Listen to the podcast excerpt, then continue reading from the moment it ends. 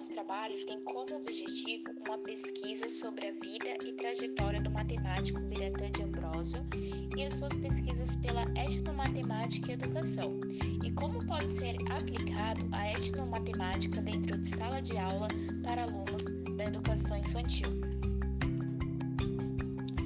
Matemático Biratan de Ambrosio foi um professor prestigiado da Unicamp, sendo que entre 1972 e 1980 ele também foi o diretor do Instituto de Matemática, Estatística e Ciência da Computação na mesma universidade. Em sua experiência acadêmica, ele foi professor visitante da Unesco no programa de pós-graduação, além de colaborações em outros cursos de pós-graduação. Ele faleceu no dia 12 de maio de 2021, aos 88 anos, deixando um grande legado sobre a etnomatemática. Ciente de que o estudo da matemática é um dos principais desafios da educação brasileira, o professor dedicou a vida a entender como a disciplina se desenvolveu ao longo da história e de que formas diversas culturas contribuíram para consolidar esse conhecimento. Mais tarde, o de Ambrosio ele foi um dos pioneiros da teoria chamada etnomatemática, pela qual se entende que as chamadas ciências exatas não podem jamais ser separadas dos processos humanos e sociais. Então, para essa teoria, é preciso dialogar com a realidade dos alunos, a fim de que a troca de conhecimento seja completa.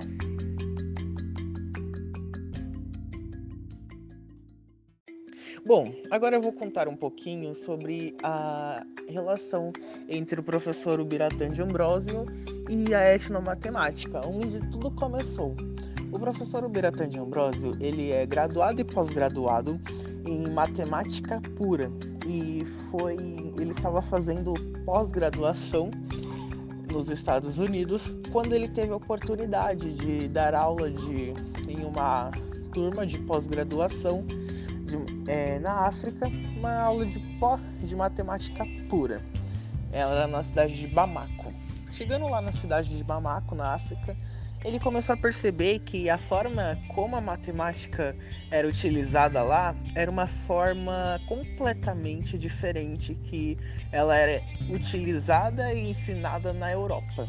Lá eles tinham a sua própria cultura, eles tinham a sua própria construção. Por exemplo, ele começou a notar que a mesquita de Digené ela é feita de barro. E que para aquelas pessoas construírem aquele, templo gigante da é mesquita de Digené, eles precisavam de um conhecimento especializado, um conhecimento diferenciado, né, para que eles pudessem erguer aquela, aquele templo dura, que dura por anos. E ao perceber isso, ele começou a perceber que as culturas elas utilizam a matemática de uma forma diferente das outras. Por exemplo, a cultura do Japão ela utilizava a matemática de uma forma diferente. A cultura da China utilizava a matemática de outra forma diferente. Os portugueses utilizavam a matemática de uma forma diferente. Ele começou a perceber que as, as pessoas utilizavam a matemática diferente conforme é, elas tinham as suas culturas, né? E a etnomatemática ela traz essa ideia que é o ensino da matemática, que é a prática da matemática nas diferentes culturas.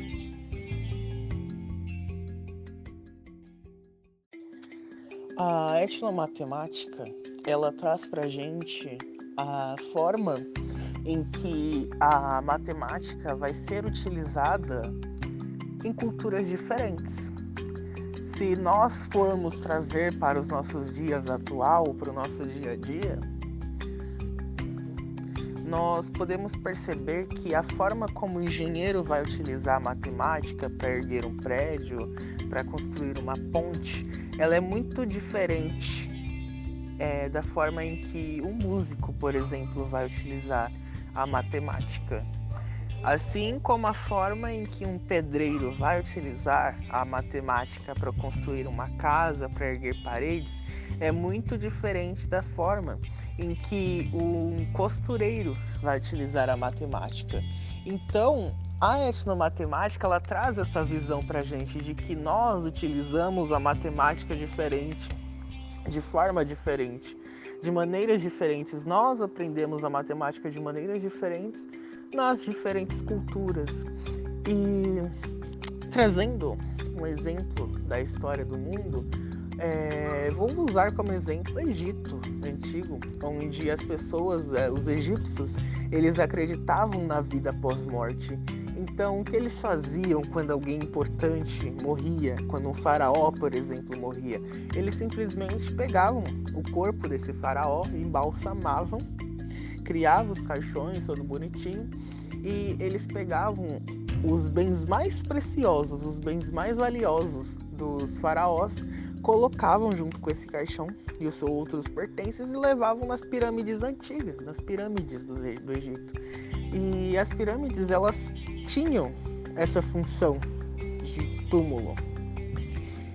Para construir aquelas pirâmides, os egípcios eles precisavam de um conhecimento maior, um conhecimento sobre aquilo. Eles precisavam desenvolver um conhecimento, uma tecnologia para a construção da, para a construção da, da pirâmide. Assim como nas grandes navegações, os portugueses e os espanhóis precisaram usar um conhecimento matemático para desenvolver um navio que não afundasse e que, nem que não se partisse ao meio.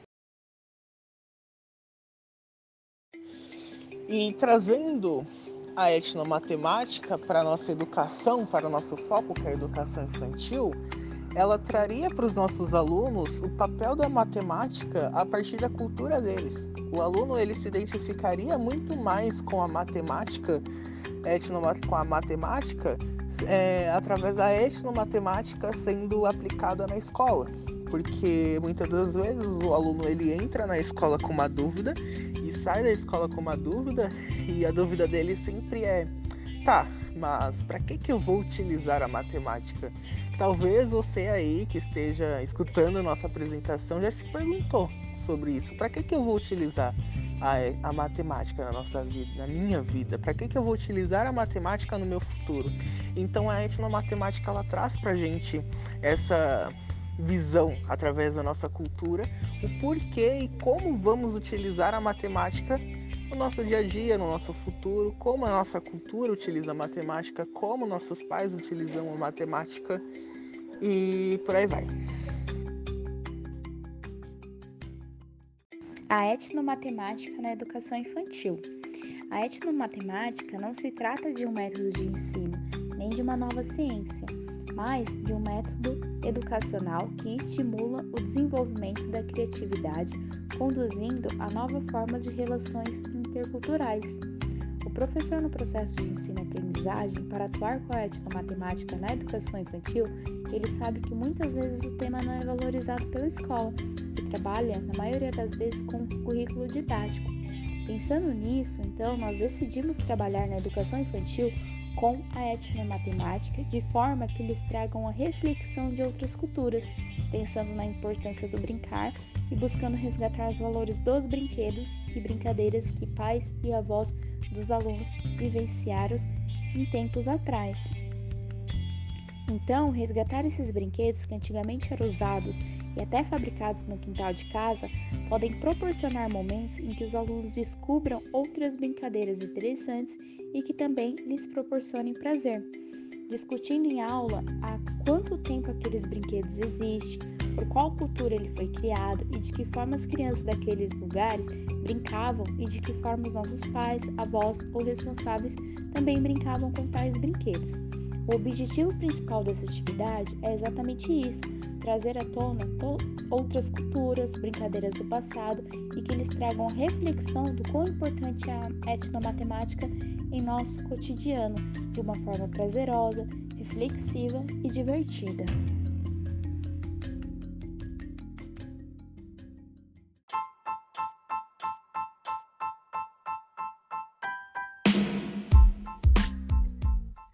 Um, dois, três, testando. Vamos falar hoje sobre o panorama do corpo humano. Abrindo aqui o meu documento em PDF, vamos iniciar. É... O tema principal de meu trabalho é sobre o panorama do corpo humano, vamos falar sobre o eixo temático vida e evolução. Nosso foco principal é um projeto que será desenvolvido através de alunos do primeiro é, do ensino fundamental 1, que é do primeiro ao quinto ano. Vamos começar falando sobre o corpo humano. É, o desenvolvimento, vamos dizer, do corpo humano, iniciando-se desde fazer um desenho do corpo humano é, e falando, marcando quais são as partes do, do corpo humano para qual, para o que, que serve, qual a importância de cada uma delas, passando pela discussão sobre a importância do autocuidado e da higienização pessoal. E por fim, finalizando sobre o quarto o corpo humano e a diversidade, que é falando sobre o lado social, racismo, preconceito e bullying. Para iniciar nosso projeto, vamos falar sobre o desenho do corpo humano. Nessa atividade, os alunos se, separam em, se separarão em grupos, na qual o objetivo deles será desenhar o corpo do colega em um papelão. O objetivo principal dessa atividade é que assim que o desenho estiver pronto, eles poderão é, colocar os detalhes do corpo humano, para que que serve cada parte daquele corpo, por exemplo, para que que serve os seus olhos, para que que serve seus nariz, seu nariz, sua boca, sua orelha. Então eles vão mapear, ter uma noção para que que serve cada parte do corpo humano. A segunda atividade será é, referente ao autocuidado discutir com os alunos a importância sobre a higiene, a higiene pessoal e o autocuidado. Nosso objetivo principal é trazer para os nossos alunos a necessidade de adquirir bons hábitos de higiene.